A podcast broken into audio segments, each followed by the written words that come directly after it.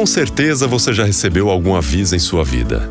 Ao andar de carro pelas estradas, encontramos vários deles nas placas. Uma curva acentuada, dar preferência a outro e assim por diante. Avisos são importantes para que tudo corra em paz e não sejamos pegos de surpresa e talvez aconteça um acidente. Deus muitas vezes também nos manda avisos quando há algo errado que não está em conformidade com Sua vontade. Esses avisos nunca são para nos prejudicar, mas para ajudar-nos, assim como no trânsito, e nos trazer para perto dele.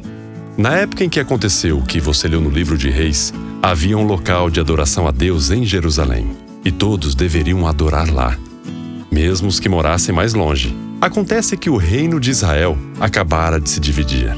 Roboão ficou reinando sobre Judá, e Jerobão sobre as dez tribos do norte. Jerusalém ficava em Judá, e Jerobão ficou com medo de deixar o seu povo ir lá adorar e perder o povo para Roboão. Sentiu-se ameaçado e por isso construiu, sem autorização de Deus, vários altares para sacrifícios entre as tribos do norte em que ele era o rei.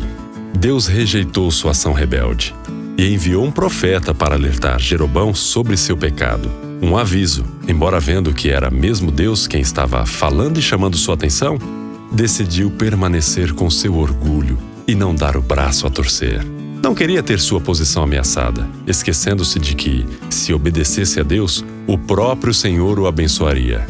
Deus nos manda avisos para voltarmos nossa atenção a Ele por meio de Sua palavra. Por isso a importância de estudá-la, por intermédio de pessoas e até de problemas. Quando Deus lhe der um aviso, o melhor a fazer é tratar de corrigir o que está errado, acertando seu procedimento de acordo com a sua vontade. Isso traz a bênção de Deus para a sua vida e também satisfação em servi-lo. Não despreze os avisos que Deus lhe dá. Eles são para o seu próprio bem.